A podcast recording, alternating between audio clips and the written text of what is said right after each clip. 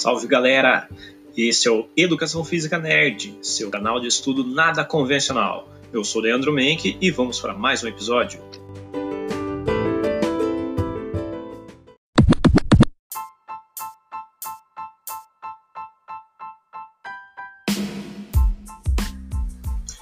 Hoje voltaremos a falar sobre padrões de beleza. Desta vez, vamos analisar a beleza ao longo da história. Vamos lá então, galera. Falar um pouco mais sobre os padrões de beleza ao longo da história. É claro que para analisar o padrão de beleza ao longo da história, devemos recorrer à arte, pois esta nos traz imagens que nos dá ideia do que era considerado belo.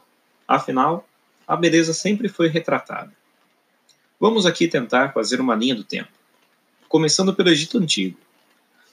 No Egito Antigo, nós temos a retratação de corpos magros, sem muitas curvas.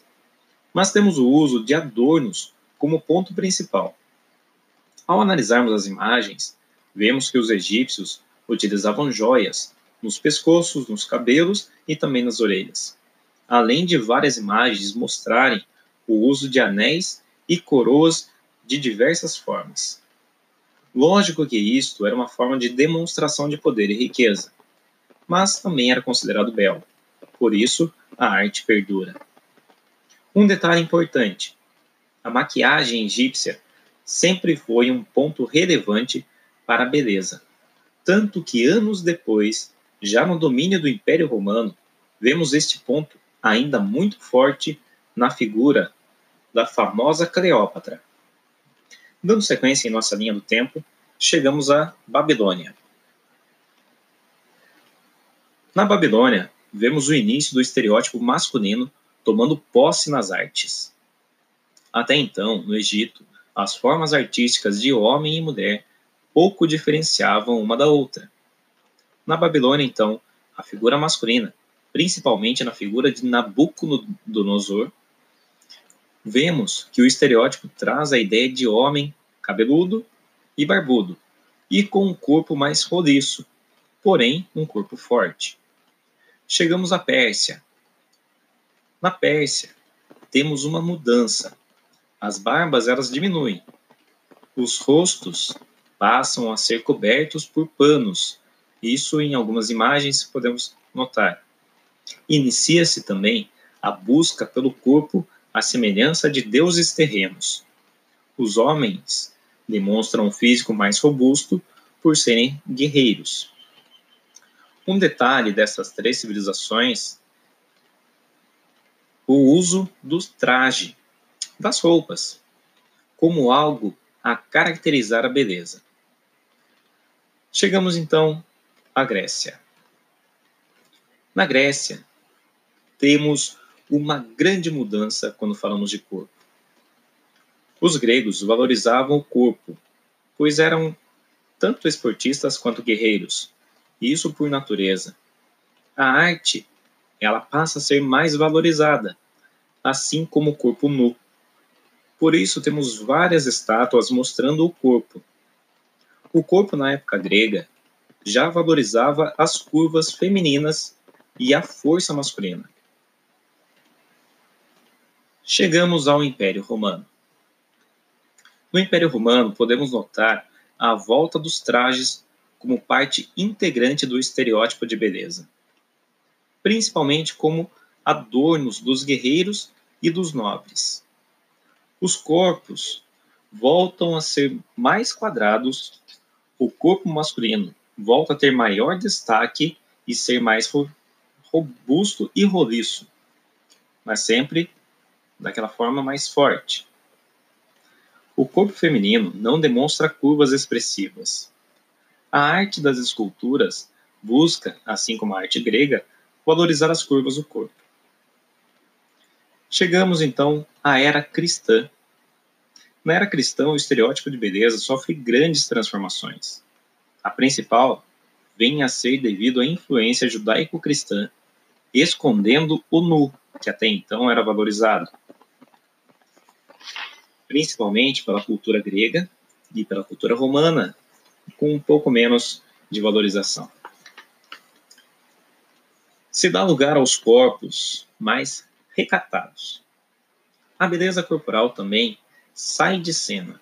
O que antes víamos como corpo a ser cultuado como semelhança de deuses, agora traz a ideia de que o corpo é uma espécie de reflexo da alma. Por muitos anos, nós temos a figura das realezas como as mais belas.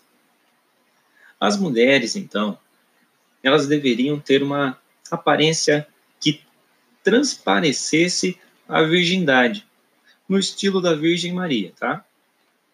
O homem deveria demonstrar uma semelhança forte, um conquistador. Esse conceito ainda é grande na Idade Média. Bom, estamos falando na era cristã, né? Porém, vemos aqui também um detalhe de beleza corporal muito ligado ao status social. Veja bem, nessa época, na Idade Média, a humanidade estava em crise. Fomes, guerras por todos os lados. A pobreza tomava conta do mundo, ou pelo menos do mundo até então conhecido. Por isso, temos o corpo mais rechonchudo, aquele corpo mais gordinho, sendo visto como belo. Afinal, para ser gordo naquela época, era necessário ser nobre, ou seja, ser de família rica. Você deveria ter condições para comprar o seu sustento, o seu alimento. Enfim, temos uma certa negligência com a imagem corporal até o surgimento das ideias renascentistas. É a partir daí, com uma nova retomada da valorização das artes, que o corpo também volta a ser valorizado. Aquelas versões corporais gregas têm novamente atenção. O homem deve ter corpo forte de guerreiro. Já a mulher deve, então, mostrar um corpo com seios e quadris avantajados. Não chega a ser tanto a semelhança da época grega, mas as curvas elas devem demonstrar uma visão masculina e feminina mais atuais, ou pelo menos atuais para aquela época. Bom, um grande detalhe é com relação à visão feminina. Essa visão ela se dá pela necessidade de procriação. Vejam que não estou falando em feminismo aqui, por favor. Mas os conceitos da época. A figura feminina de seios fartos e quadris grandes representava uma boa genitora. Tanto que vemos o uso dos famosos espartilhos por muitos anos, que subiam os seios e davam curvas à cintura, fazendo com que a visão deixasse o seu quadril um pouco mais largo. Tal conceito é forte até o século XVIII e ali por meados do século XIX, quando novamente teremos grandes mudanças quando falamos em estereótipos de beleza. Mas galera, esse é um assunto para o próximo episódio, onde vamos falar mais sobre os padrões de beleza ao longo da história, sobre os estereótipos de beleza, principalmente nos séculos XIX e século XX.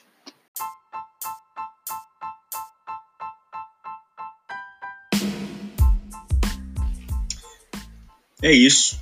Espero que estejam gostando da nossa série sobre os estereótipos de beleza, aprendendo um pouco mais sobre como é o padrão de beleza, o que é o padrão de beleza e como ele foi tendo suas alterações ao longo da história. Que eu tenha ajudado um pouquinho mais você a compreender esse tema tão complexo e tão atual. Um forte abraço, obrigado e até o próximo episódio.